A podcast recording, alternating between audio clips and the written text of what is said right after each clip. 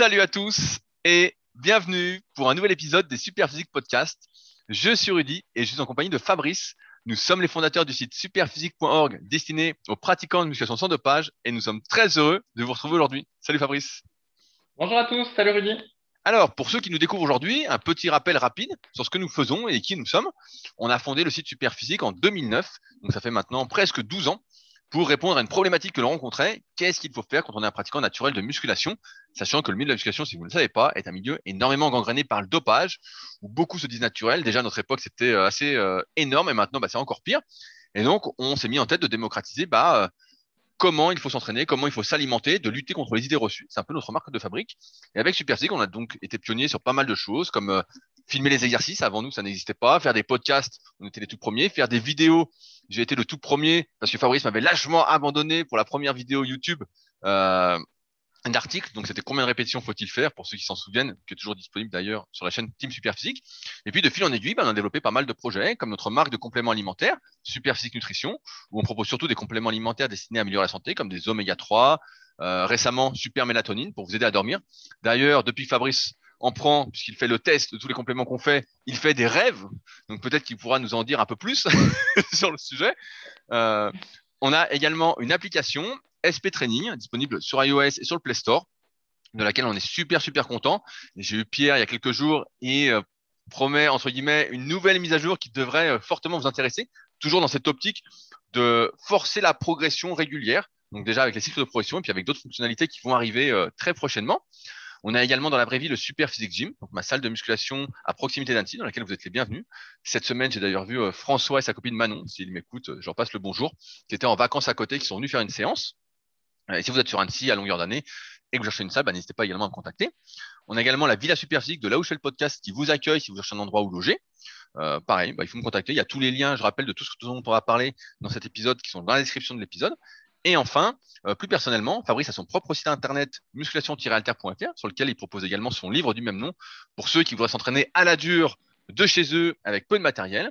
Et de mon côté, j'ai mon site rudicoya.com sur lequel je propose du coaching à distance, de véritables suivis depuis 2006, donc ça fait euh, une quinzaine d'années maintenant, et également des livres et formations, euh, comme le guide de la prise de masse au naturel que j'envoie tous les vendredis dédicacé, et enfin ma formation complète qui est ce que je recommande pour ceux qui voudraient vraiment tout savoir de tout ce que j'ai appris au fil des années après avoir coaché plusieurs milliers de personnes, c'est la formation superphysique sur https méthodesp.rudicoya.com.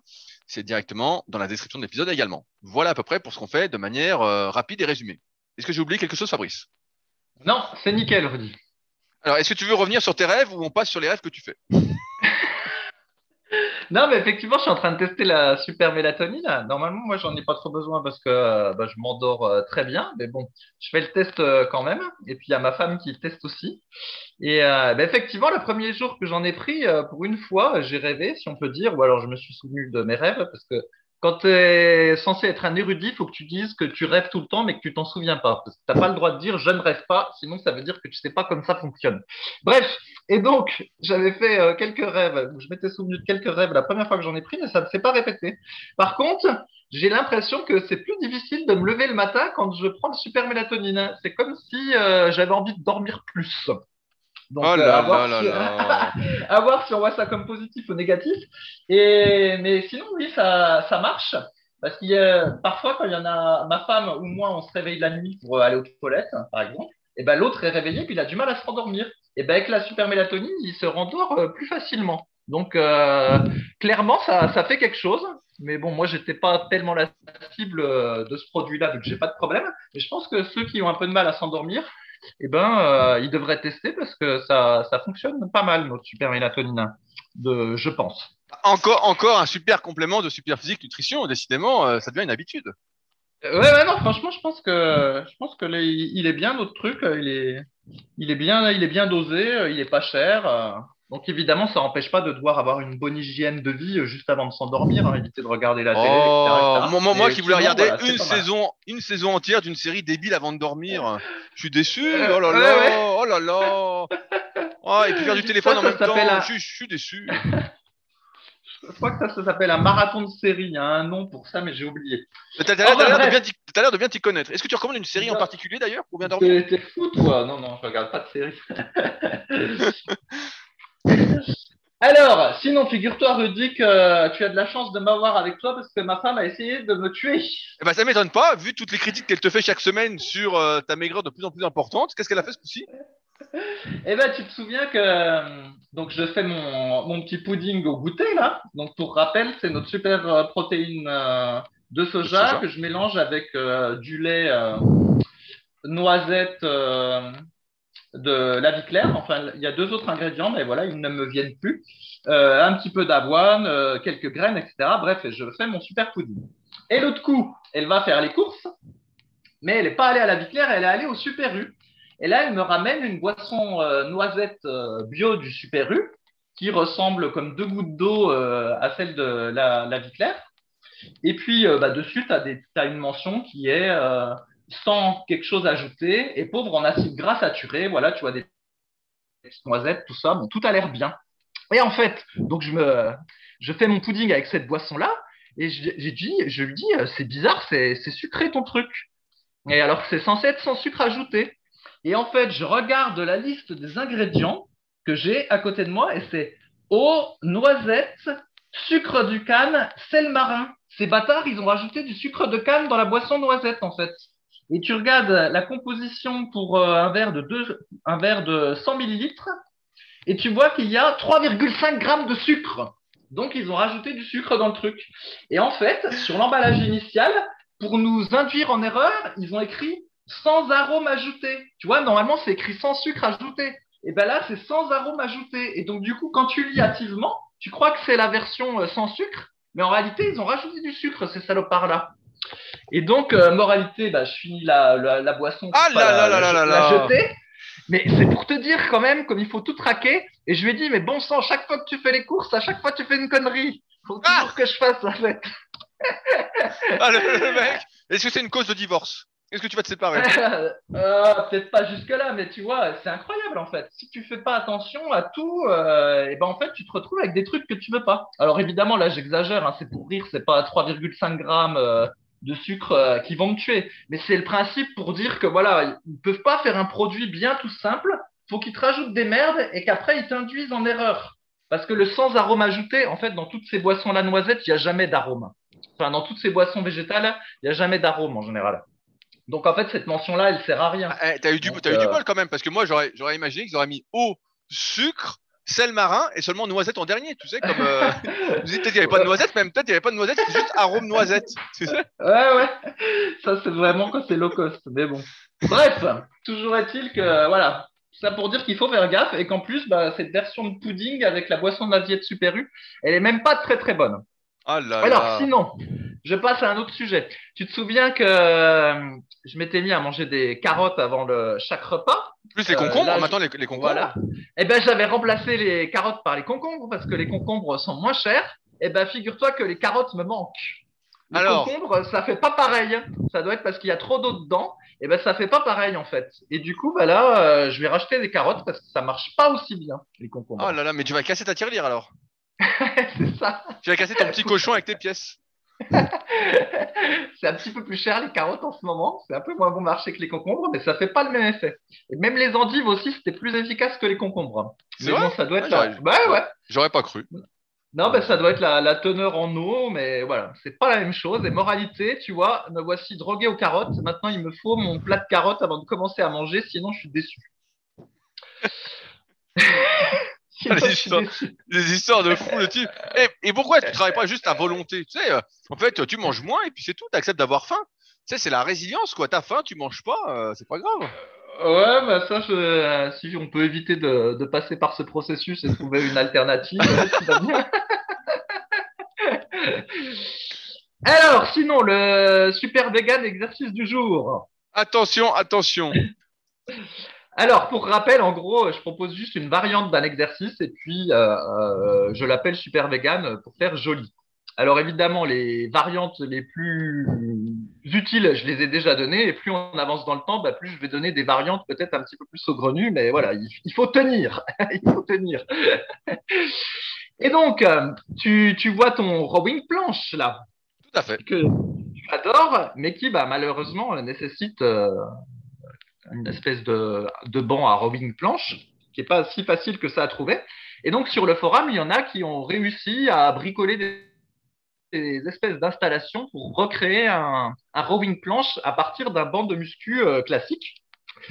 Et donc, euh, moi, j'ai tenté euh, quelque chose qui avait déjà été tenté sur le forum aussi, mais là, je vais en parler en podcast. En gros, bah, c'est de faire un rowing bar sur un banc euh, légèrement incliné. Et donc, un rowing bar coude ouvert sur un banc légèrement incliné. Et, et ben, ça se fait. Alors, je t'explique comment faire, je dis. Donc, tu prends ton banc incliné, tu l'inclines à 25 degrés. J'ai remarqué qu'il fallait pas que j'incline trop pour que ce soit intéressant. Ensuite, je me laisse mais ça c'est facultatif, mais j'ai remarqué que ça marchait mieux. Je me rajoute des poids de 2 kg aux chevilles. Après, donc, je pose une barre euh, chargée au sol. En fait, je m'allonge sur le banc et je fais dépasser légèrement mon sternum du banc incliné. Ensuite, j'attrape la barre en prise large. Et puis, bah, après, voilà, je fais du rowing bar coude ouvert. Et bah, l'idée, c'est d'avoir un exercice qui se substitue euh, à l'oiseau avec halter sur banc incliné et qui change un peu, puis qui est un petit peu plus euh, bourrin, on va dire. Et en fait, pourquoi il faut se lester les, les chevilles? Parce que sinon, on a tendance à, à, tomber légèrement en avant si jamais on avance trop le sternum euh, dans le vide. non, mais j'allais te dire, est-ce que tu, tu mets des poids aussi sur le banc pour pas qu'il bascule en avant Vu que t'es pas non, non, le, ça, non, ça va, ça, ça, ça, euh, ça bascule pas. Et est-ce que tu fais toucher sur le banc à chaque répétition? Non, justement. Alors c'est ça qui est, c'est ça qui est intéressant, parce que toi, avec ton rowing bar sur, avec ton rowing planche, en fait, j'ai l'impression que la barre, elle touche euh, du coup la planche et ton amplitude de mouvement est assez réduite, parce qu'en fait, tu as le, la planche qui est avant ton torse et du coup, tu as une faible amplitude, alors que euh, moi, en fait, j'arrive à amener la barre à peu près au niveau de mon sternum, en fait. Ok, ouais, donc, donc tu as beaucoup d'amplitude alors. Ok. Oui, j'ai beaucoup d'amplitude. En fait, je suis, euh, la barre, elle arrive juste légèrement au-dessus du banc, en fait. Et c'est pour ça qu'il faut trouver le bon angle euh, quand tu t'allonges. Parce que si tu t'allonges, euh, si t'es pas assez dans le vide, du coup, bah là, la barre va heurter le banc. Et puis, si tu es trop dans le vide, entre guillemets, et ben là, du coup, c'est ton corps qui va basculer un peu. Et donc, voilà, j'arrive à trouver un équilibre. Et moralité, bah, ça fait une variante qui, qui se fait, ça change un peu, ça permet de, ah, ça t'étire bien. C'est sûr que si tu montes jusqu'à toucher le sternum, ça doit t'étirer à fond les pecs. Euh. Oui, c'est pas mal. C'est pas mal. Du coup, on peut bien décrocher les, ouais, on peut bien décrocher les épaules et bien remonter en haut. Après, bah, c'est sûr que tu peux pas mettre euh, très très lourd parce que si tu mets trop lourd, tu vas basculer en avant. Mais comme c'est un exercice plutôt pour le deltoïde postérieur que pour le trapèze, en gardant les coudes ouverts, ça, ça se gère. Donc voilà, c'est ma variante du jour, c'est pas mal. Hein. Donc ça nécessite un banc euh, inclinable et puis bah, une barre. Et des lestes, et des lestes aux chevilles pour faire comme Sangoku. Ça, voilà, des lestes, des lestes aux chevilles, on peut s'en passer, mais j'ai remarqué que c'était mieux parce que sinon on avait quand même un peu tendance à, à basculer euh, à un moment donné. Ah, ah, après, sur ton, sur ton exo, je voulais rebondir par rapport au ring planche. Le ring planche, en fait, euh, nous, au SP Gym, c'est la marque Palini qu'on a et il y a à peu près un peu moins de 9 cm. Donc on est à 9 cm euh, du buste à peu près.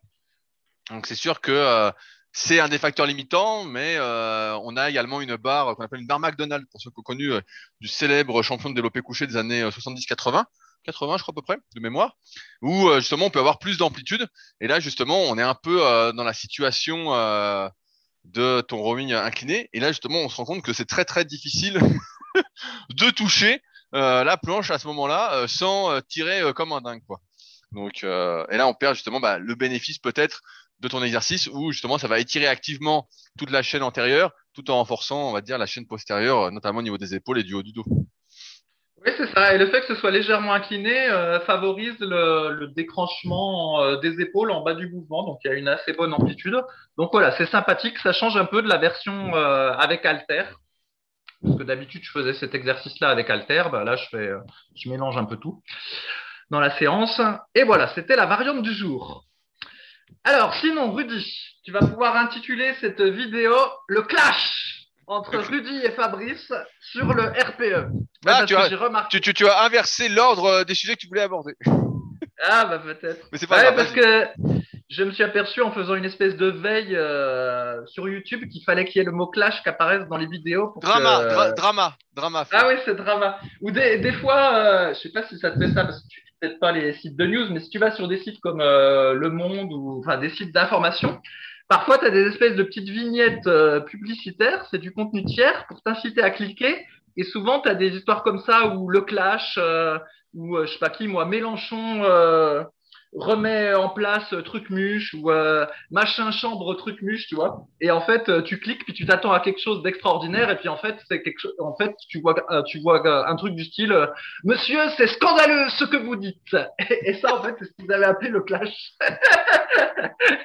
Alors pour moi, un vrai clash, ce serait genre Mélenchon qui dirait à Zemmour Vous êtes une merde, monsieur. Ou l'inverse, tu vois, Zemmour qui dirait à Mélenchon Vous êtes une merde. Vous disiez que de la merde.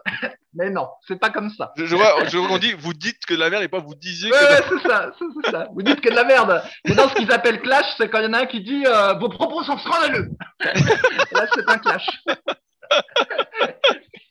Donc, Rudy, le clash. Scandale, c'est un scandale. c'est un scandale. Alors, le scandale porte sur quoi? Et donc, la, semaine dernière, j'avais donné euh, ma variante des élévations latérales où je proposais de faire euh, un bras l'un après l'autre et du coup de faire une série assez longue parce qu'il y avait euh, une espèce de récupération partielle entre chaque bras, bref, et du coup euh, ça permettait de bien sentir euh, les épaules cramées. Et il y a quelqu'un sur le forum qui a dit oui, mais du coup tu te retrouves avec un RPE 9 ou un RPE 10 et, et sous-entendu c'est pas top pour la progression. Bref, et donc ça m'a fait dire Rudy que quand même avec tes histoires de RPE, tu avais un peu foutu le bordel chez les gens parce que bah, maintenant, les gens, ils appliquent le RPE. Tu vas nous rappeler ce que c'est, je n'en doute pas, pour tous les exercices, alors qu'à la base, bon, ça s'appliquait principalement sur les exercices polyarticulaires ou les exercices monoarticulaires qui étaient euh, exigeants en termes de récupération. Maintenant, on a l'impression qu'il y a des gens qui vont faire le RPE pour les crunchs ou le RPE pour le gainage, tu vois. Alors que bon, je pense qu'il y a des exercices où euh, c'est bon, faut y aller, et puis euh, on laisse un peu le, RPE de, côté, tu vois. Et de la même façon, je termine aussi. De la même façon, à force d'avoir insisté sur la personnalisation, maintenant, bah voilà, tu as, plein de débutants qui disent euh, est-ce que j'ai pas les bras longs pour faire du développé couché? Ça va pas Qu'est-ce qu'il faudra que je fasse? Tout ça. Et au final, ben, je pense que tu as fait un petit peu de dégâts dans le milieu de la musculation pour les débutants parce qu'ils ont perdu de vue euh, les fondamentaux. En fait, malgré toi, euh, voilà, tu as provoqué des choses que tu n'aurais pas dû provoquer. Alors, à quand bientôt les... la périodisation sur les crunchs, Rudy, avec du RPE eh ben, Ce que vous dites est scandaleux, monsieur. Scandaleux. C'est un scandale. c'est vous, c'est vous, c'est vous qui êtes scandaleux, monsieur, dans vos propos. Bah, moi, la, question que je me pose tout de suite, c'est euh, quel RPE tu donnes à la marche que tu fais euh, chaque jour, en fait. Hein, euh, parce que c'est important, c'est important que tu marches pas trop vite quand même. Parce que si tu marches trop vite, trop de fatigue, tu récupères pas. Et donc, qu'est-ce qu'on fait? Alors, pour rappel, le RPE, ça vient pas de, ça vient pas de moi, hein, bien évidemment. Je suis pas l'inventeur du RPE. De mémoire, ça vient de, Borg, qui avait mis en place ça il y a, je dirais, sans dire de au moins une vingtaine d'années, voire une trentaine d'années. une échelle d'intensité pour définir, entre guillemets, quand on entraîne des athlètes notamment de haut niveau, quelle est leur fatigue ressentie euh, d'un point de vue physique et d'un point de vue émotionnel. Il y a d'ailleurs quelqu'un sur la tribu là, qui note euh, son, son état émotionnel avant les séances, et je trouve ça assez intéressant. Bref, passons. Et donc, euh, Borg a mis ça en place, et donc progressivement, ça apparaît dans le milieu de la musculation pour déterminer subjectivement, donc non de manière objective, la difficulté de l'exercice.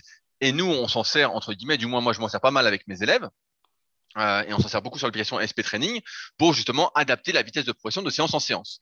Maintenant, comme je l'ai souvent dit, euh, notamment pour mes élèves qui sont assez débutants ou qui ont un niveau semi-débutant, bah moi, il y a un truc que je vais faire, c'est de filmer les exercices.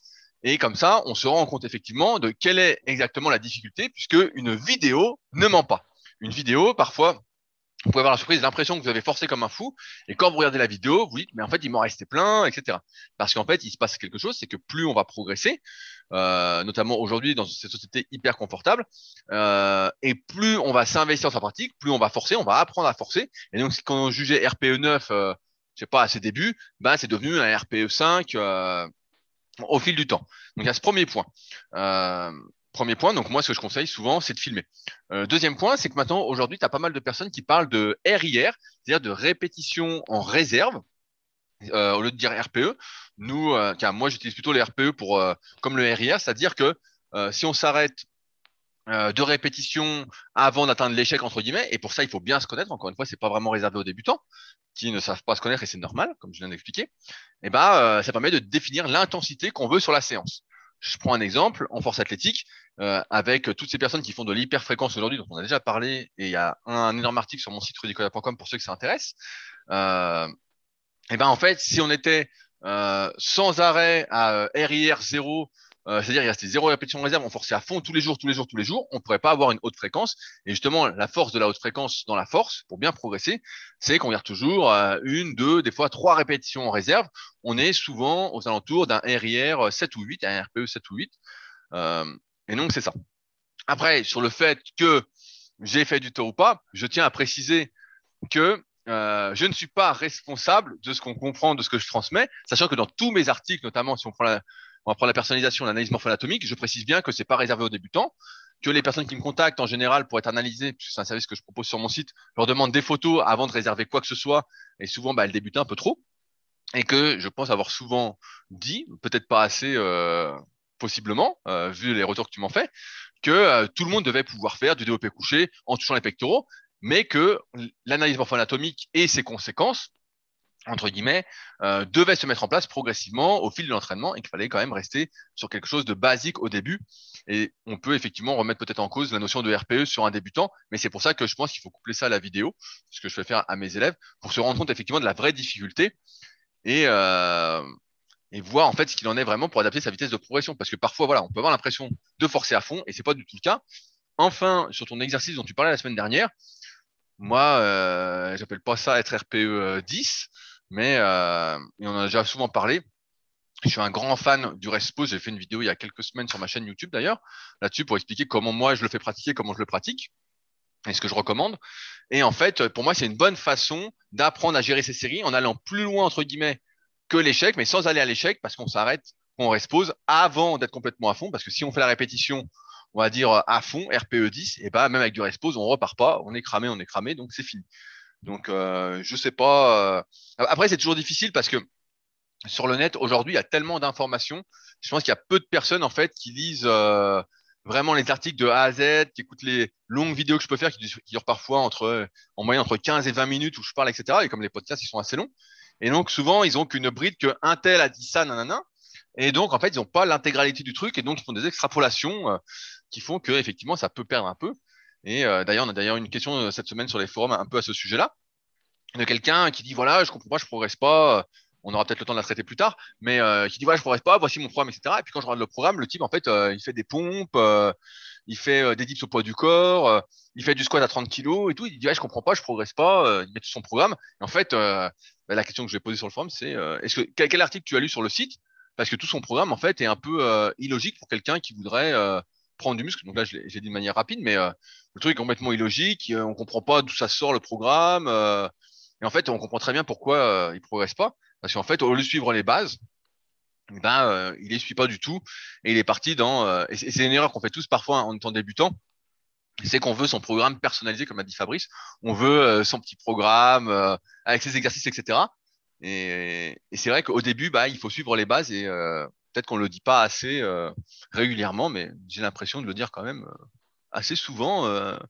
peut-être que je me répète pas assez. c'est peut-être ça le problème, non? Peut-être. non, je plaisante. oui, alors sinon, juste pour cette histoire de RIR ou RPE, effectivement, pour la force athlétique, je comprends que ça marche bien parce que si tu fais une série de soulevés de terre, tu es assez sûr de toi euh, de savoir si tu vas être incapable d'en faire une. Voilà, si tu avais prévu d'en faire euh, cinq, par exemple, que tu en fais cinq et puis que la cinquième, elle est déjà difficile, tu sais que tu vas pas en faire six. Mais il y a de, sur les petits exercices, franchement, pour les crunchs ou même bah voilà, les élévations latérales, le gainage, les mollets ou quelque chose comme ça, c'est vraiment difficile de savoir combien il t'en reste, hein, euh, de mon point de vue. Euh, en fait, bien souvent, tu sais pas, ça te brûle, tu crois que tu as bientôt fini, puis finalement, euh, tu t'énerves un peu, puis tu en fais des reps en plus, ou elles vont être un petit peu partielles. Ouais, ouais, mais ça, tu vas peut-être faire une pause, et tu vois, tu t'en fais beaucoup plus que tu pensais, en fait. Ouais, mais ça, ça c'est parce que c'est des exercices qu'on va faire plutôt en série longue. Et donc, sur les séries longues, c'est plus difficile, quand on n'a pas l'habitude, de définir quelle est la vraie difficulté. Alors, sur une série courte, tu sens très bien si en fais 6, si tu as la septième, avec l'expérience, tu sais si tu as la septième ou pas. Alors, sur une série longue, si t'es pas habitué, bah, en fait, tu n'arrives pas à savoir, mais on en revient à ce que je disais euh, pour me défendre de ce scandale. c'est que quand, quand tu es débutant, bah, tu sais pas vraiment si tu forces. En fait, tu as l'impression, et c'est pour ça que on dit souvent dans les podcasts que aujourd'hui on a des personnes qui forcent plus du tout, alors que nous quand on dit de pas forcer, en fait c'est pas forcer après plusieurs années d'entraînement, c'est pas du tout la même définition. Et donc c'est pour ça qu'on dit que la plupart ne forcent plus assez. Ils sont trop peut-être précautionneux euh, vis-à-vis de leur capacité, alors que ils ont sans doute, ils en ont sans doute plus dans le sac qu'ils ne le pensent. C'est ça, ça. Voilà, ben, c'est fini pour ce clash, Rudy. Donc maintenant, on attend euh, Thibaut Inchep qui va euh, commenter le clash entre euh, Rudy et moi-même. Regarde pas, des fois il y a des vidéos comme, allez, je, je un peu, il y a des vidéos sur les clashs. Ah, un tel a dit ça, un tel a dit ça, et les gens font leur analyse du clash. Donc tu te dis putain, mais qu'est-ce bah, que c'est -ce que, cette histoire?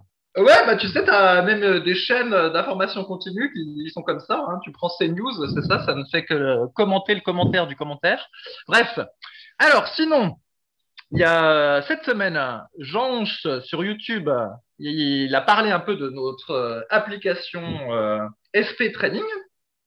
Et du coup, ben, ça a généré quelques téléchargements, mais aussi quelques commentaires. Et notamment, il y avait un commentaire, je ne sais pas si tu as sous les yeux, Rudy. Normalement, je suppose que oui, que tu as dû bien préparer ce podcast. Le mec, le, mec, m'a dit qu'il voulait aborder ça trois minutes avant de lancer l'enregistrement. Hein.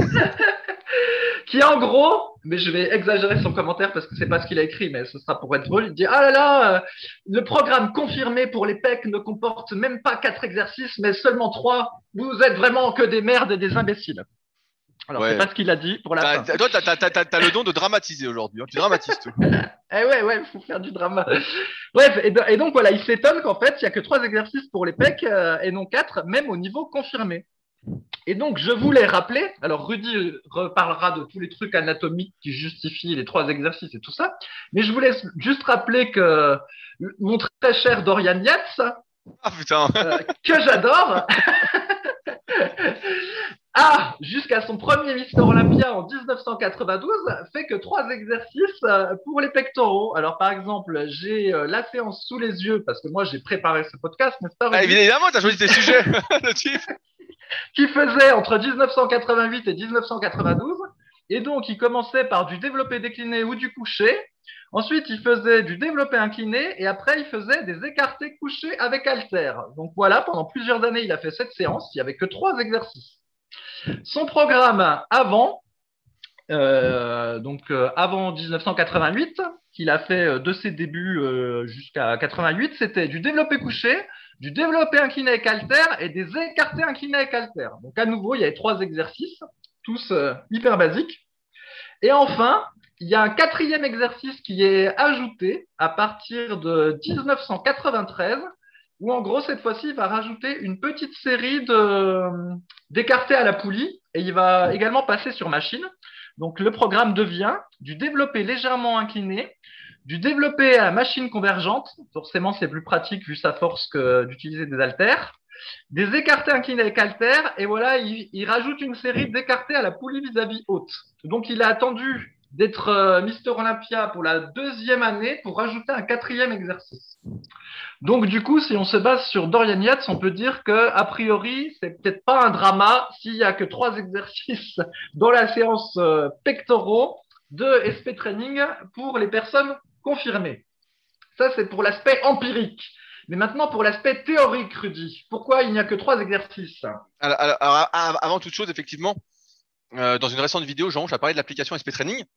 Et en fait, ça a attiré euh, bah, des personnes qui sont qui sont pas vous en fait, euh, qui sont pas notre public entre guillemets, notre communauté. Et donc, on a eu quelques mauvais commentaires en fait de personnes qui n'ont pas compris comment utiliser l'application, notamment des deux ou des trois étoiles pour des personnes qui n'arrivaient pas, qui comprenaient pas qu'il fallait switcher sur la droite ou sur la gauche pour enlever un exercice ou pour euh, l'archiver. Et donc, euh, j'en viens à ce que je veux vous demander. Si euh, vous pouvez nous laisser de nouveau quelques commentaires pour ceux qui l'ont pas encore fait sur les stores, sur soit le Play Store, soit sur iOS pour l'application et mettre 5 étoiles, bien évidemment dire qu'elle est super, etc. Parce que vous avez bien compris comment elle fonctionnait grâce aux tutoriels de Pierre qui sont vraiment de haute qualité. Hein, il s'est dépouillé sur les tutos.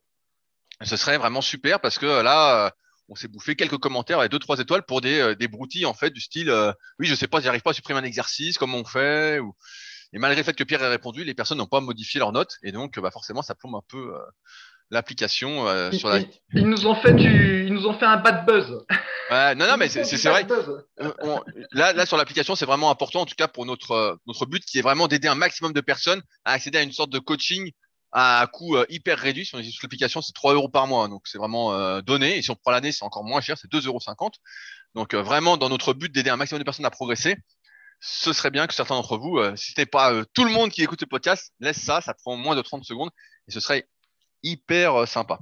Alors, sur euh, la question. Eh, attends, Rudy, il n'y a pas que ce but-là, parce que c'est pas le but et n'est pas uniquement altruiste. Aussi dans le but qu'on euh, gagne un peu d'argent et que les gens qui travaillent sur l'application, notamment Pierre, soient rémunérés pour son travail. Eh ben, c'est bien qu'il y ait des gens qui la téléchargent puis qui s'abonnent et que s'ils ne le font plus, ben, il n'est plus rémunéré pour son travail. Donc, euh, c'est pas que de l'altruisme, c'est aussi une forme de méritocratie, entre guillemets, être rémunéré pour le travail qu'on fait. Voilà. et nous, on est pour la méritocratie même si elle existe de moins en moins dans ce monde, on essaye euh, de mettre ça en avant quand même, parce que ça nous tient à cœur. Alors, sur euh, cette histoire des trois exercices pour les pecs, en fait, il y a plusieurs choses qui déterminent le nombre d'exercices à faire pour chaque muscle. Il y a deux principales choses. La première, c'est la notion de muscle à angle, c'est-à-dire que certains muscles vont être à angle et d'autres pas à angle. Pour les pectoraux, par exemple, il y a trois angles différents. Il y a euh, le haut de pec, il y a le, le faisceau moyen du grand pectoral, et puis il y a le bas des pecs, entre guillemets. Et donc, ça, signifie que sur un muscle comme ça, il faut en théorie trois exercices pour travailler l'ensemble des pectoraux. Alors certains vont avoir de la chance et vont faire par exemple que du développé couché et vont prendre de l'intégralité du grand pectoral, tout va se contracter, euh, le haut des pecs, euh, etc. Il n'y aura pas de compétition vraiment entre les différents faisceaux du muscle. Euh, je me souviens d'un pro qui s'appelait David Henry, lui quand il faisait des dips, il avait le haut des pecs qui gonflait, on voyait sur la vidéo vraiment ça gonflait, donc il avait du bol. Et il y en a d'autres, pour la majorité d'entre nous, par exemple, si on fait des dips, on prend que du bas de pec, euh, qui en prend surtout du bas de pec. Et euh, pour le haut des pecs, naturellement, bah, c'est beaucoup plus dur. Et donc, d'où l'idée en fait d'avoir trois exercices. Donc, en général, on fait euh, un exercice à plat. Ensuite, on fait un exercice incliné en fonction de sa morphoanatomie à déterminer après les amplitudes, mais on va rester basique. Et ensuite, on fait un exercice soit d'écarté avec haltère, soit à la poulie, soit de pullover, plus dans une optique d'étirement, de congestion. mais on vise en général de faire au moins deux angles différents dans la séance pour les pecs sachant que euh, souvent bah, le bas de pec c'est un truc qui prend assez facilement et qui n'a pas besoin de travailler très spécifiquement. Euh, j'en profite également pour rappeler que le milieu des pecs d'un point de vue anatomique n'existe pas et que ça peut entre guillemets exister selon des histoires de compartimentation musculaire, mais là c'est vraiment pour les personnes on va dire les moins douées des moins doués euh, qui contractent vraiment le muscle par compartiment euh, et là, euh, la bonne chance. Bon, je continue. Euh, le deuxième facteur à prendre en compte, c'est ce que moi j'appelle l'efficacité nerveuse. J'appelle ça la notion de perte tolérable. C'est euh, ces sujets-là, c'est des sujets que j'aborde dans le tome 3 de la méthode superphysique pour ceux qui sont intéressés d'aller plus loin là-dessus. À savoir que parfois, quand on fait un exercice, par exemple un développé pour les on fait développé couché. Si on force suffisamment, on en revient à ce qu'on disait tout à l'heure, et eh ben en fait, il est impossible de faire un deuxième exercice de développé avec efficacité euh, on sent qu'on n'a plus de force, on a les triceps qui sont fatigués, les pecs qui sont fatigués, et donc la seule chose qu'on peut faire, c'est un exercice d'isolation. Ça, c'est une efficacité nerveuse qui est différente en fonction des individus. En général, euh, ben, on a remarqué, de mon expérience, qu'on pouvait faire deux exercices de développé euh, dans la même séance en changeant l'angle. Euh, par exemple, si on fait développer couché, développer incliné, ou développer couché, développer décliné, ou développer couché dips, ou voilà, vous avez compris l'idée. Après quoi, on avait vraiment plus de jus dans les triceps, il fallait faire un exercice d'isolation. Mais certaines personnes après un exercice vont être cuites et d'autres, après deux exercices, vont encore avoir de la, encore avoir de la force en changeant l'angle. Mais ça, c'est plus une histoire individuelle et notre expérience nous a montré que voilà, deux exercices de développé et un exercice d'isolation étaient la bonne dose, entre guillemets, euh, pour la majorité des pratiquants qui commencent à avoir un bon petit niveau. Moi, pendant des années, j'en parlais ce matin à la salle, pour les pecs, je faisais juste deux exos. Je faisais du développé couché ou du développé incliné, puis trois séries d'écartés, soit couché, soit incliné, suivant ce que je faisais, en série longue. Et euh, je prenais des pecs à mesure que je progressais sur mes séries euh, longues, euh, moyennes à longues, sur mes exercices de développé. Donc ça marchait bien, mais après les pecs, c'était un truc pour lequel je suis plutôt doué. Et donc, j'ai envie de dire que quand on est confirmé, souvent on a tendance à penser, quand on est peut-être semi-débutant ou intermédiaire, qu'on n'a pas beaucoup d'expérience en muscu, que euh, plus on progresse en fait, et ce qui va faire la différence, c'est le volume d'entraînement. Alors certes, le volume d'entraînement, c'est quelque chose qui est hyper important. On parle souvent du stress métabolique durant la séance, et pas seulement durant la série, comme étant le volume d'entraînement euh, global pour un muscle, qui est hyper important quoi qu'en disent certains. Euh, mais il n'empêche que ce qui va faire que euh, Rudy est plus musclé euh, à 20 ans qu'à 18 ans, c'est qu'il fait les mêmes exercices en mettant beaucoup plus lourd. Euh, et c'est tout en fait. En fait, c'est assez simple l'entraînement. Ce qui est difficile, c'est euh, de se creuser la tête pour trouver comment mettre plus lourd. Et c'est là qu'interviennent entre guillemets les cycles de progression et la manipulation des différents facteurs euh, de l'entraînement, comme les temps de récupération, le nombre de répétitions, etc. Mais en fait, de mémoire, je peux même donner, je crois sur ma vidéo d'évolution sur YouTube, il y a, tous les chiffres. Mais en fait, mon programme pour les pecs, et on en parlait avec Fabrice sur la semaine dernière, en fait, moi, c'est très très basique en ce moment. C'est du coucher, de l'incliné alter, des écartés. Et la dernière fois, contrairement à la femme de Fabrice, ma copine me disait Ah, t'as repris des pecs. et donc, c'est pas compliqué parce que je suis revenu à quelque chose d'hyper basique qui marche plutôt bien. Et la seule différence avec quand j'avais, je sais pas, 18 ou 20 ans, parce que j'ai plus de pecs maintenant, c'est les charges que j'utilise, mais beaucoup plus lourds, entre guillemets, qu'à l'époque, sur les mêmes exercices. Et euh, j'ai pas augmenté le volume d'entraînement parce qu'encore une fois, il y a cette notion de perte tolérable, cette notion de muscle à angle. Ça n'a aucun intérêt de faire un exercice, euh, de un exercice sur le même angle. Par exemple, faire euh, coucher barre, coucher halter, ça n'a aucun sens, sauf si on fait du coucher halter pour l'étirement, pour vraiment forcer. Et dans ce cas-là, on est plus sur un renforcement musculaire que dans une optique de développement musculaire. Mais ça n'a aucun sens dans une optique de développement musculaire de doubler, entre guillemets, le même angle. Une fois qu'on a épuisé, je sais pas si c'est le terme, mais euh, pour bien comprendre l'idée, une fois qu'on a travaillé un angle, il faut changer d'angle. Et si on a encore du jus, bah c'est bien. Si on n'a pas de jus, bah mieux vaut s'arrêter. Ça sert à rien si vous faites du coucher, je sais pas, on série 10 à 80, après de faire de l'incliné à 50 kg. Là, vous avez perdu trop de force et donc ça perd son intérêt. Et euh, comme euh, disaient les haters à l'époque, euh, il suffit d'une balle pour tuer un éléphant. Mais mais ouais, en fait, l'idée là, c'est la notion de muscle à angle et la notion de perte tolérable qui vont déterminer le nombre d'exercices. Et après, la seule différence en termes de niveau, bah, c'est les charges qu'on utilise, tout simplement. Voilà. Oui, et puis euh, je voudrais ajouter qu'en même temps, les, pectoraux, c'est quand même un muscle, euh, comment dire, un peu petit, par exemple, si on compare avec le dos ou avec les cuisses. Et si euh, pour le dos, il y a besoin de plein d'exos, c'est aussi parce qu'en fait, dans le dos, il y a plein de muscles. Voilà, il y a le, grand dorsal principalement, et, enfin, il y a le grand dorsal et les trapèzes, et puis encore des, un autre muscle comme, la, comme l'infraépineux, les rhomboïdes, oh, les, trapèzes, il y a plusieurs angles aussi. Le grand dorsal, il y a plusieurs angles. Il y a le grand rond, le petit rond. Enfin, bon, il y a plein, plein de muscles dans le dos qui fait que si on fait qu'un seul exercice pour le dos et qu'on chope un dos énorme, ça s'appelle un coup de bol. Euh, voilà, et donc pour le dos, effectivement, on comprend qu'il faut avoir plein. Et de la même façon, bah, pour les cuisses, euh, il y a donc le quadriceps et puis les ischio-jambiers. Et puis le quadriceps, c'est pareil, il y a plusieurs faisceaux. Les ischio-jambiers, il y a plusieurs faisceaux ou plusieurs muscles selon comment on, les voit. Et donc voilà, c'est normal qu'il y ait besoin de plein d'exercices pour ces trucs-là. Et pour les pecs, ben, en plus de ce que tu as expliqué, voilà, ça reste un muscle relativement simple et petit. Donc, euh, ah, mais c'est un, muscle qu'il faut mériter, ça. Ça, c'est le muscle, de, la, méritocratie, ça. À mon avis, ceux qui n'ont pas de pec, c'est ceux qui s'entraînent pas assez dur. À mon avis, Fabrice, toi, t'as pas assez forcé. ça doit être ça. Donc, bref, tout ça pour dire que euh, c'est pas un hasard si avec trois exercices dans la séance confirmée sur SP Training et que ça veut pas nécessairement dire qu'on est mauvais. Non, mais euh, c'est sûr, mais souvent on a tendance à euh, penser qu'il faut faire euh, comme nous quand on était gamin. Bah, les magazines Flex Magazine, Fun Fitness, c'était des programmes d'entraînement où les gars faisaient 5-6 exercices pour les pecs, pour les bras, des fois c'était 5 exercices biceps et tout, et on se disait putain mais c'est fou. Puis moi je me souviens, je faisais deux exos, et je pouvais plus contracter le biceps, et je disais putain je comprends pas comment les gars ils font, etc. Peut-être en faire plus, et puis je voyais que j'avais plus de jus en fait. Je voyais que ça servait à rien, je le sentais. Et en fait, c'est encore une fois l'entraînement, pour progresser, il faut vraiment le voir comme un, équilibre en fait, et voir sur le moyen et long terme.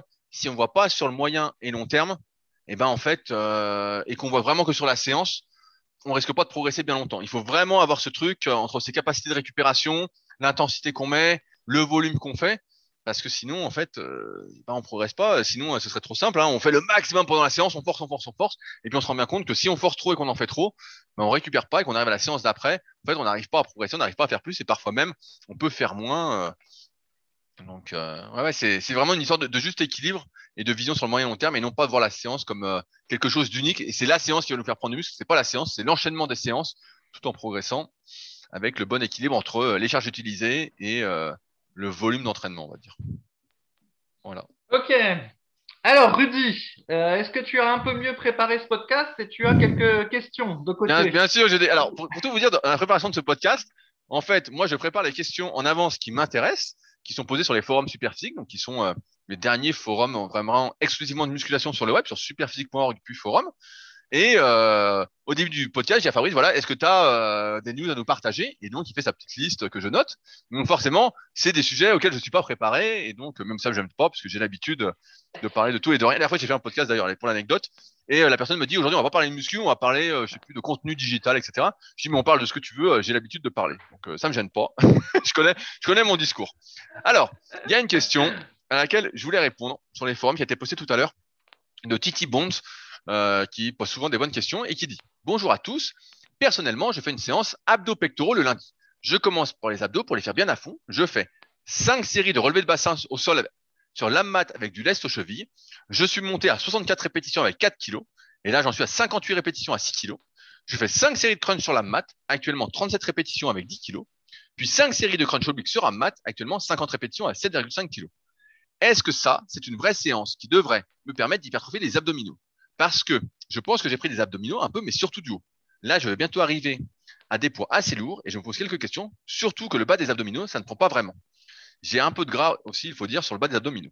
En plus, au-delà de 6 kg, je peux, au-delà de 6 kg, je ne peux plus mettre davantage de poids sur mes chevilles. Déjà que je sens que je commence à galérer sur la dernière série, à maintenir les jambes pliées à 90 sans tricher. Autre problème, la mat me cambre quand même beaucoup le bas du dos. Alors avec, alors les 10 kg au crunch, je me demande si cela est très bon pour le dos. Je précise que je ne fais que cruncher et que je ne fais pas de sit-up en fin de mouvement. Est-ce qu'il y a un autre exo pour le bas des abdominaux qui soit praticable chez soi? J'ai vu une vidéo de Rudy sur l'exercice à la poulie, mais je ne suis pas convaincu qu'il y ait vraiment de la tension sur le bas des abdos. J'ai essayé un peu et je n'ai vraiment pas eu la sensation que ça fonctionnerait. Fabrice, est-ce que déjà c'est une bonne séance pour les abdominaux pour les hypertrophies? Ben, Déjà, j'aimerais bien voir une vidéo du truc parce que euh, les, la performance qui me, les performances qu'il donne, ça me semble absolument énorme. Mais euh, comme tu dis, il précise qu'il fait que du crunch et donc un, mouvement euh, partiel sur le sur l'abmat.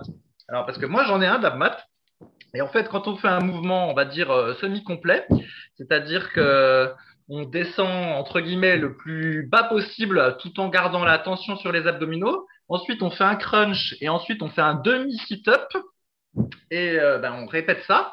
Et ben une répétition, c'est assez long, hein, ça dure 2-3 euh, secondes et même sans poids, euh, franchement, c'est assez fatigant.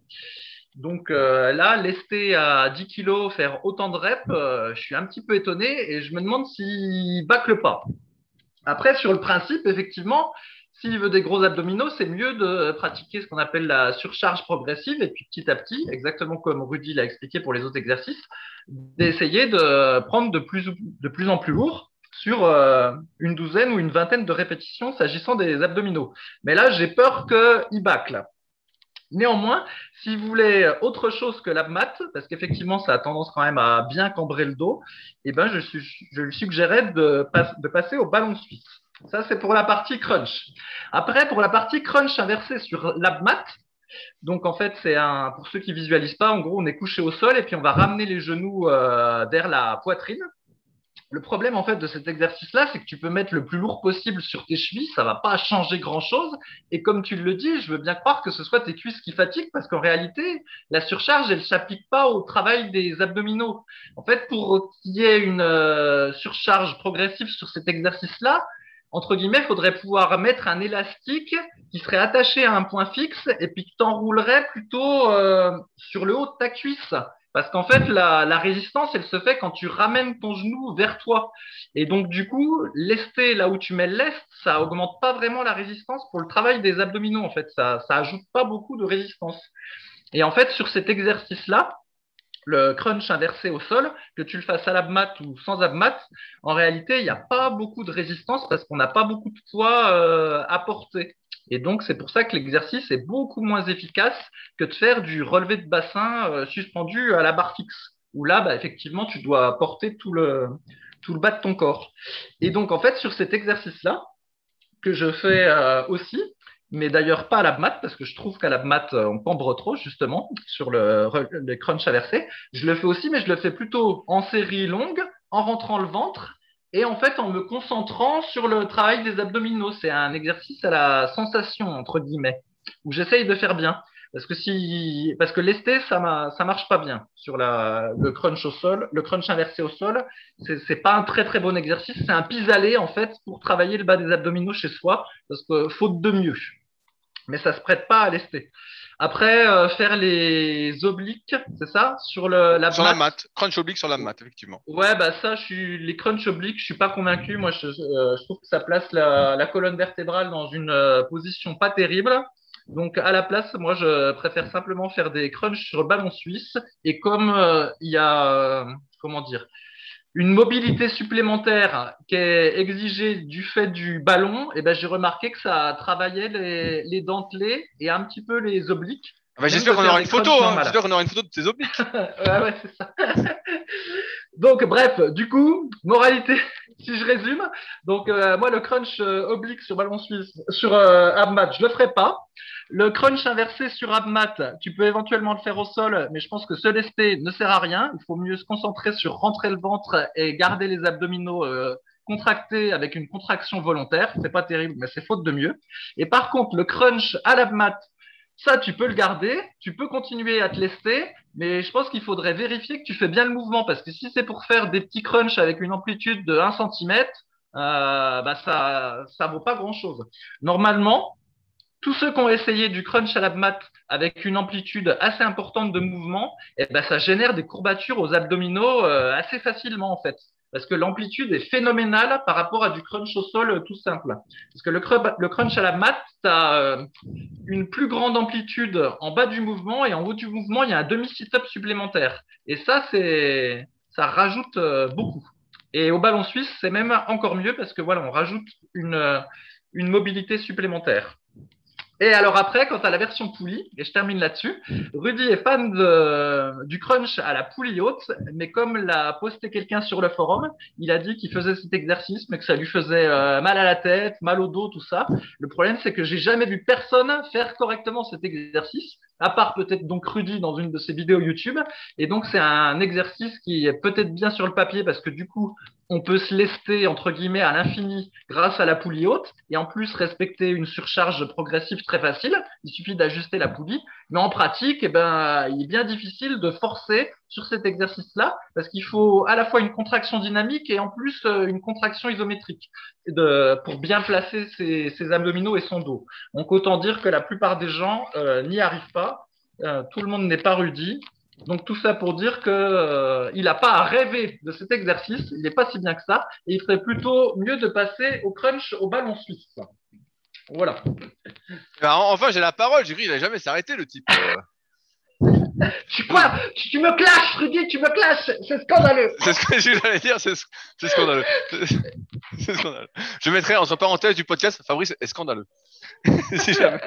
Alors, Vous ne euh, me laissez pas parler, monsieur, vous ne me laissez pas parler. eh, le temps est compté aux élections politiques. Hein. C'est compté, le temps. Chacun doit avoir le même temps de parole. Hein. Attention. Hein. C'est vrai, c'est vrai, c'est vrai. Alors, je ne dirais qu'une chose votez pour moi. alors, alors euh, pour compléter ta réponse, euh, en fait, pour moi, il y, a- une erreur que fait Titi Bonds, c'est que dans une optique d'hypertrophie, tu, l'as dit rapidement, mais en fait, il fait trop de répétitions. En fait, euh, faire 64 répétitions à 4 kilos, ou 37 répétitions à 10, ou encore 50 répétitions à 7,5 kilos, en fait, c'est beaucoup trop long pour l'hypertrophie. Euh, certes, sur certains exercices, on va recommander de monter euh, assez long euh, en termes de répétitions et de séries, mais c'est pas le plus efficace, c'est parce que souvent on n'a pas d'incrémentation de poids pour monter plus doucement de 500 grammes ou de 1 kg, comme les élévations latérales, ou euh, si vraiment on doit beaucoup monter le poids pour passer au poids suivant, bah, on va faire plus de répétitions. Mais c'est sûr que là, en fait, on s'éloigne de la, fourchette de ce qu'on disait tout à l'heure, de l'équilibre optimal entre la charge et le temps sous tension, le stress métabolique durant la série. Donc là, en fait, il est plus sur un travail, j'ai envie de dire, euh, de fond, qui peut avoir un intérêt, notamment si on stocke euh, beaucoup de gras sur le ventre, etc., dans l'optique de réharmoniser euh, ces récepteurs euh, alpha-adrénergiques. Mais sinon, en fait, là, c'est déjà beaucoup trop long. Donc, il faudrait commencer par diminuer euh, le nombre de répétitions. D'autre part, vu ce qu'il fait actuellement, alors après, on a parlé d'exécution, mais moi, je passerais sur des exercices, en fait, euh, des variantes beaucoup plus difficiles. On a parlé euh, de base, quand on, débute et qu'on veut hypertrophier les abdominaux, on fait du crunch au sol basiquement, on fait des enroulements de bassin, on fait pourquoi pas un exercice oblique. Moi, j'aime bien faire euh, soit sur le banc à lombaire ou, euh, ou suspendu à la barre. Euh, Notamment, je fais des relevés de genoux de manière latérale, j'aime bien ça, mais je fais aussi ça pour le kayak. Et donc, on commence en général par des petits exercices comme ça, et progressivement, on va corser la difficulté à l'exercice plus difficile. Donc, on peut imaginer, comme a dit Fabrice, du crunch sur Swiss Ball. On peut imaginer du crunch euh, décliné aussi. on peut imaginer de l'enroulement de bassin sur plan incliné, ensuite de l'enroulement de bassin en étant suspendu, donc là, il faut être assez fort. On peut imaginer lester un peu au niveau des obliques, donc pareil, il faut le faire en fonction de ses capacités de mouvement, donc on peut pas prendre de risques. Mais là, déjà, c'est trop long. L'idée est bonne de faire trois exercices pour choper, entre guillemets, euh, pas trois angles, parce que les, les le grand droit, il n'y a qu'un seul angle, même si on va reparler un peu de compartimentation musculaire, comme je disais tout à l'heure avec le milieu des pecs, pour le haut et le bas, en fonction de où on enroule, si on enroule par le haut ou on enroule par le bas. Et les obliques, bah, c'est un autre angle. Forcément, les fibres sont pas orientées de la même façon. Donc, c'est bien. Après, l'histoire de faire cinq séries par exercice, je sais pas combien de temps lui prend euh, son entraînement, mais euh, là, pour les abdos, je me dis, il y en a pour une heure. il y en a pour une heure. Et donc, ça me paraît, ça me paraît, bah, c'est vrai, cinq séries de 60 reps à 4 kilos, 60 reps, tu les fais correctement, euh, enroulement de bassin au sol avec du laisse aux chevilles, tu en as déjà pour 20 minutes. Hein. La, série, dure déjà 3-4 minutes. Tu repasses pas au bout de 30 secondes parce que tu es mort. Donc, euh, à, moins de les faire à toute vitesse. Donc, un, il y a déjà trop de répétitions. Deux, il faudrait passer sur des variantes d'exercices qui sont beaucoup plus difficiles. Et trois, il faudrait réduire, entre guillemets, le nombre de séries. Euh, la bonne moyenne en général sur un cycle classique, là pour Titi Bones qui doit avoir un niveau semi-débutant intermédiaire a priori, bah, c'est entre 3 et 4 séries par exercice.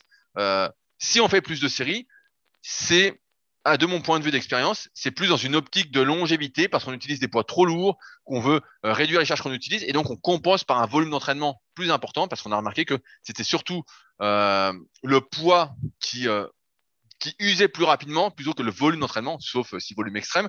Et donc dans ce cas-là, ça peut s'envisager un peu comme l'entraînement au tonnage dont on parle dans le guide de la musculation naturelle qui est un autre de mes livres. Mais en fait, c'est plus ça le, le, problème, c'est trop, trop de volume globalement des exercices qui sont pas forcément adaptés. Euh, et, euh, et, ouais, ouais, en fait, euh, trop, trop, de, trop de volume globalement, que ce soit des répétitions ou nombre de séries. Et donc, s'il fait une séance classique, on peut imaginer, euh, vu que là, il en fait depuis un moment, enroulement de bassin sur plan incliné, crunch sur Swiss Ball, et après, il s'entraîne chez lui. Donc, pour les obliques, euh, c'est un peu compliqué. S'il a un banc lombaire, je dirais des obliques au banc lombaire parce que c'est plutôt pas mal. Euh, et bah voilà, il a sa séance. Et euh, là, il peut progresser dessus en série moyenne. Donc, euh, je recommande pas spécialement de faire 12 répétitions, mais entre 15 et 30 répétitions me paraît un bon compromis, étant donné que la colonne vertébrale, si on n'en prend pas vraiment soin, c'est quand même des articulations qui peuvent être un peu euh, fragiles, on va dire, et donc euh, mieux vaut éviter de surcharger ça si on n'a pas la mobilité, la capacité de mouvement d'un professionnel de la mobilité. Mais ouais, en fait, il, est là le problème principal, les problèmes principaux. Voilà. Hmm. Ça me rappelle une anecdote, mais je l'avais peut-être déjà fait, je l'avais peut-être déjà dit. J'avais déjà raconté qu'en cours de karaté, en début de séance, on faisait euh, les chiffres jusqu'à 20 en étant allongé au sol avec les jambes. J'avais déjà dit cette anecdote-là? Je sais, je sais plus, mais bon, tu es un bon pédagogue, donc tu peux la, répéter. Euh. ouais, ouais, bah déjà, déjà, on avait complètement oublié que tu avais fait du karaté. Hein, ouais, ça remonte à loin. Bah, c'est pour ça que j'ai quelques petites photos, voilà, où je peux montrer, où je fais le, grand écart entre deux chaises avec le kimono. Ah, avec les cheveux longs, quand, quand t'avais, quand avais les cheveux longs sur les épaules. Ah ouais, c'est ça. Comme ça, quand c'est comme ça quand t'es vieux, tu t'es content, tu montes tes photos, puis tu dis ah bah ah bah j'étais comme ça, ah bah j'ai fait ça, voilà, tu montes tes photos, puis t'es content. J'avais des, euh, obliques, j'avais des, j'avais des obliques comme ça grâce au crunch sur Swiss Ball. bref, et en fait, donc quand on était au karaté, donc on faisait, euh, on s'allogeait au sol, mettait les mains sous les fesses, et puis euh, on tendait les jambes. Et il fallait faire euh, les nombres. Donc là, on dessinait un 1 dans le vide, un 2, un 3, etc. Jusqu'à combien bah, Jusqu'à 20. Et du coup, bah, ça duré assez longtemps. Et donc, euh, c'était censé travailler les abdos. Et effectivement, euh, ça te brûlait les abdominaux. Sauf que euh, moi, je m'enorgueillissais de tenir jusqu'à 20, alors qu'au fur et à mesure, la plupart des gens abandonnaient puis fléchissaient euh, pathétiquement les jambes pour continuer euh, à, faire les chiffres et ils ne les gardaient plus du tout tendus. Sauf que moi, en fait, je creusais mon dos comme un porc. En fait, ça se voyait pas. Mais en fait, au fur et à mesure que la série avançait, je cambrais, je cambrais, je cambrais. Et au final, c'était même pas un exercice isométrique pour les abdominaux, cet exercice-là. Euh, en fait, c'était, ça devenait un espèce de travail du psoas ciliaque. Et du coup, je pensais être très fort aux abdominaux, alors qu'en réalité, bah, je les travaillais euh, pas du tout. En fait, c'était faiblard, quoi. Bah, c'est bien possible, c'est bien possible. Mais par contre, ça brûlait quand même, hein, parce que tu vois, les premières séries, comme tu essayes de plaquer ton dos au sol, bah, il y a quand même un travail isométrique des abdos. Mais en réalité, bah voilà, à la fin, c'était qu'un exercice psoas-ciliaque et pourtant ça brûlait. Et euh, pourtant, ben, je croyais faire les choses bien et être un guerrier, et au final, je faisais de la merde. Et donc, c'est pour ça que je me dis, j'ai pas vu les vidéos euh, euh, du type, mais je serais curieux de voir comment il les fait, ces crunchs à la mat euh, lestés quand même, hein, parce que c'est pas si facile que ça quand tu les fais bien, ce truc-là. Et comme j'avais déjà raconté, comme mon pote Kobo qui est venu ici, il a fait sa série, je crois, il était tout facile, puis je lui ai dit, bah oui, mais tu fais de la merde, fais comme ça. Et là, je montre comment il faut faire, et après, il fait pareil, et au bout de 15 reps, il dit, oh putain, c'est dur. Bah, je lui dis, bah oui, tu faisais de la merde avant, mec. Eh, T'aurais t'aurais dû lui mettre une, une pâtisserie devant le nez. euh, et là, là, ça aurait été facile. Là, il aurait fait 2000 reps. Il aurait fait 2000 reps pour la pâtisserie. Mais, euh, ouais, mais sinon, quand même, euh, quand on s'entraîne à la maison, c'est assez facile de se laisser au crunch, hein, si jamais vous n'avez ni accès à la mat, ni accès au ballon suisse. Bon, encore que ça coûte vraiment pas cher. hein. Un ballon suisse, ça coûte 10 balles. C'est juste que c'est hyper chiant à stocker. Et un abmat, euh, ça coûte 15 balles. C'est facile à stocker. Mais même si tu fais des crunchs au sol normal, en fait, en mettant un halter sur ta poitrine, euh, tu peux faire une surcharge progressive. Le, problème des crunchs, en fait, c'est que c'est très facile à, bâcler. Donc, euh, tu peux avoir l'impression de progresser parce que tu mets de plus en plus lourd, puis en réalité, tu fais de plus en plus de la merde, quoi. Donc, des mouvements de plus en plus petits, de plus en plus partiels, et en rebondissant à chaque fois en bas. Et en décontractant le muscle chaque fois que tu touches le sol, c'est-à-dire sans faire de tension continue. Et donc, du coup, bref, il est très facile de faire ses abdos de manière merdique, comme je le faisais en montant euh, quand il y avait du karaté. Et donc, voilà, faut faire gaffe avec les abdos à vouloir euh, trop se lester. Et bien, au final, on peut faire euh, tout pourri. Et finalement, bah, il se passe rien. Ok. Eh ben, je, Voilà je- ce je que je voulais je- préciser. je voulais, je voulais faire une dernière question rapidement, puisque Fabrice est pris par le temps. Comme d'habitude, c'est un homme très, très pris.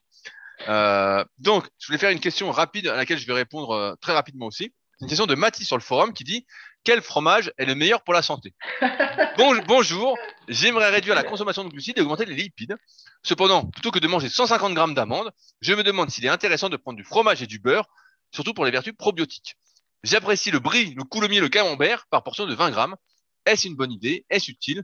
Et savez-vous lequel a le plus de vertus? Alors, Et en PS, en PS, il demande euh, quelle marque de jambon et de saucisson faut choisir aussi? non, non, ça, il a pas demandé ça. Alors, Mathis, bah, je pense, je pense que c'est un jeune qui est un peu perdu, comme pas mal de personnes. Et euh, je vais répondre, bah, en partant de la fin, quel fromage a le plus de vertus? Euh, La réponse est aucun. Euh, c'est assez simple. Il n'y a pas de vertu. Le, le fromage, c'est surtout une euh, tradition française. Le fromage, qu'est-ce que ça apporte? Euh, Un peu de protéines, plus de lipides la plupart du temps que de protéines. Alors certains fromages comme euh, le gruyère ou le parmesan vont avoir autant de protéines que de lipides, mais la plupart du temps, c'est plus de lipides que de protéines, et c'est surtout des lipides, ce qu'on appelle des graisses saturées, sachant qu'il y a trois types de graisses, vous connaissez sans doute, les graisses saturées, les graisses insaturées et les graisses polyinsaturées. Polyinsaturées, c'est ce qu'on va retrouver par exemple avec les oméga 3 et les oméga 6. Euh, je vais pas refaire un, un topo là-dessus, vous savez aussi tout ça si vous nous suivez depuis un petit moment.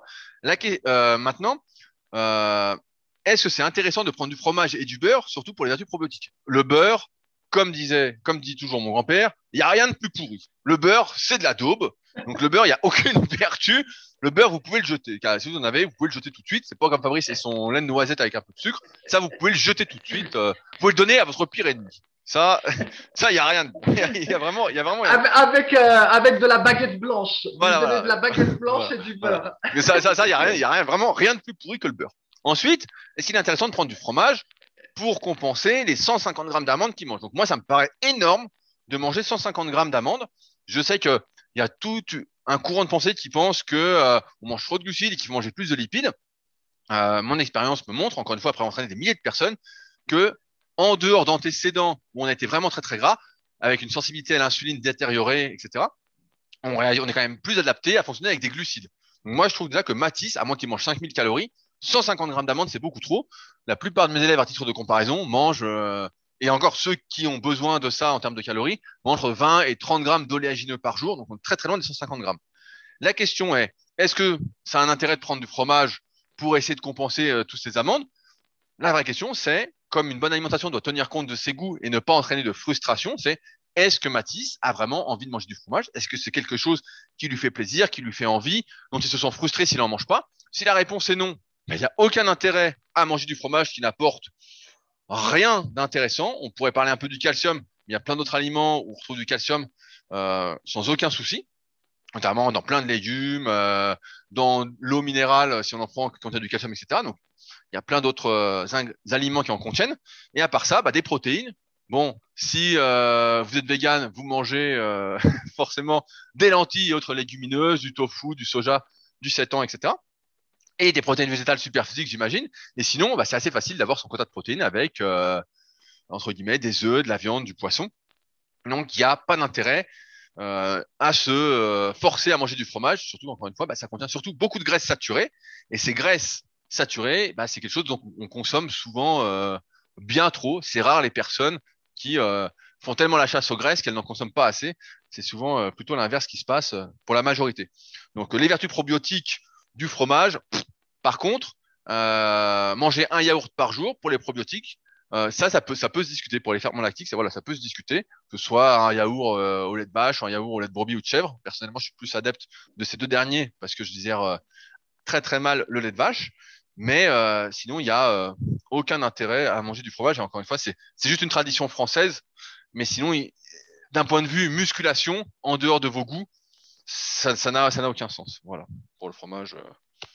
Ouais, et, pour, le fo- et pour le fromage, pour les végans, je pense aussi- bah, ça c'est encore pire. Ça c'est de la merde. Ça, euh, Ouais, ouais, ça, non, bah, non mangez je- pas ça. Voilà, non mangez. ça, c'est comme le beurre. C'est comme le beurre. Il y a rien de plus pourri quoi. En fait, t'as oublié, mais il y a quand même des fromages où il y a très peu de lipides. Donc, il y a évidemment le fromage blanc, dont on s'est gavé euh, Ah pendant oui, des années. oui. Ouais, J'apparente ça au, au yaourt en fait. Ouais, j'apparente ça. Ouais, ouais, c'est ça. Et il y a aussi euh, la, concoyote, qui est un fromage euh, franc-comtois, très très liquide, mais qu'on trouve quand même en supermarché. Et celui-là, je crois que c'est le fromage le moins gras. En fait, il y a très très peu de lipides dedans. Par contre, il a une odeur euh, et un goût absolument. Bon, le goût, euh, évidemment, il y en a qui est bon, mais il y a une odeur absolument terrible. Euh, encore plus dans sa version à l'ail. Et du coup, si tu veux divorcer de ta femme, Tu, tu peux- l'air de bien t'y connaître. Tu m'as l'air de bien t'y connaître toi dans cette cancaillotte. Bah euh, ouais, je suis franc-comtois, donc euh, je connais. Mais moi, j'en ai jamais mangé, j'aime pas. Ah, D'ailleurs, chaque, fois que je dis que ah, j'aime pas, le mec, le mec dit j'en ai jamais mangé et il connaît truc par cœur quoi. Bah ouais, parce que c'est un fromage local, mais effectivement, euh, ah, je suis pas un vrai franc-comtois presque, parce que j'en mange pas. Donc, euh, c'est comme si t'es un Toulousain qui mange pas de saucisses de Toulouse, tu vois. Bref, tout ça-. Tout ça pour dire que voilà, il y a quand même des fromages qui comportent pas trop de lipides, mais effectivement, le fromage diététiquement, euh, c'est pas terrible. Et c'est pas qu'une tradition quoi, française qu'on en mange, c'est aussi que dans le temps, quand les paysans, ils avaient besoin de peut-être 3000 ou 4000 calories par jour et que euh, tout était cher et qu'il n'y avait pas de frigo, eh ben, c'était plus facile de manger euh, du pain euh, semi-complet ou du pain complet, parce qu'à l'époque, il était comme ça, et d'avoir euh, un fromage de pâte dure qui apportait euh, plein de calories. Euh, voilà, c'était un peu la, ça faisait partie de l'alimentation parce qu'ils avaient besoin de beaucoup de calories à cette époque-là. Donc c'était aussi pour ça qu'ils en mangeaient beaucoup. Mais nous, ben, on n'a pas besoin de toutes ces calories et on n'a pas besoin de toute cette graisse en fait dans notre monde euh, moderne. Donc du coup, hormis le goût, effectivement, il n'y a pas un énorme intérêt à manger du fromage. Et, et- et je conclurai en disant à Mathis de manger peut-être un peu plus de glucides et un peu moins d'amandes. Parce que je sais pas les amandes où il les trouve, mais euh, c'est hors de prix les amandes. Donc, euh, oui, c'est ça. J'avais oublié euh, à, aspect-là. à- à cent- à 150 grammes par jour, sachant que je sais plus combien ça coûte. Pendant j'en ai pas acheté, mais au moins 20 balles le kilo. Putain, il bouffe au, mo- au moins 20 balles d'amandes euh, par semaine. Donc, Bah, ça- euh, ça, dépend. Alors moi, je peux te le dire, vu qu'il nous reste euh, une minute. Euh, en fait, à la vie claire, tu as les, les amandes d'Espagne qui doivent être à autour de 16, 17, 18 euros le kilo, et tu as les amandes qui viennent des États-Unis où là, tu dois approcher les 25 ou 28 euros le kilo. Donc effectivement, c'est pas donné. Ouais, donc euh, Ma- Ma- Mathis, si tu veux mettre un peu de lipides, prends plutôt de, de l'huile d'olive euh, dans tes crudités ou tes légumes, et tu verras, ton portefeuille s'en portera mieux et ta santé sans doute euh, également euh, un peu mieux. Sur ce, Oui, et un peu d'huile de colza aussi. Un peu Oui. d'huile de colza. le mec, il est à la, bou- il est à la bourre et il me laisse pas conclure. L'ordure. Alors, on arrive en fin de podcast parce que Monsieur Fabrice, le scandaleux, est pressé. On espère, comme d'habitude, que vous avez passé un agréable moment dans notre compagnie. Si vous avez des questions, n'hésitez pas à utiliser les forums Superphysique, www.superphysique.org, puis forum. Je rappelle que si vous pouvez nous laisser des commentaires, des notes 5 étoiles sur l'application, que ce soit sur le Play Store ou iOS, euh, ça nous aiderait vraiment, vraiment beaucoup pour la suite euh, de ce qu'on souhaite mettre en place avec l'application. Merci d'avance à ceux qui le feront. Et nous, on se retrouve la semaine prochaine pour de nouveaux dramas et de nouveaux scandales, bien évidemment. Salut à tous. Salut à tous. Tout ça, c'est scandaleux. Je me plaindrai. C'est scandaleux. Salut.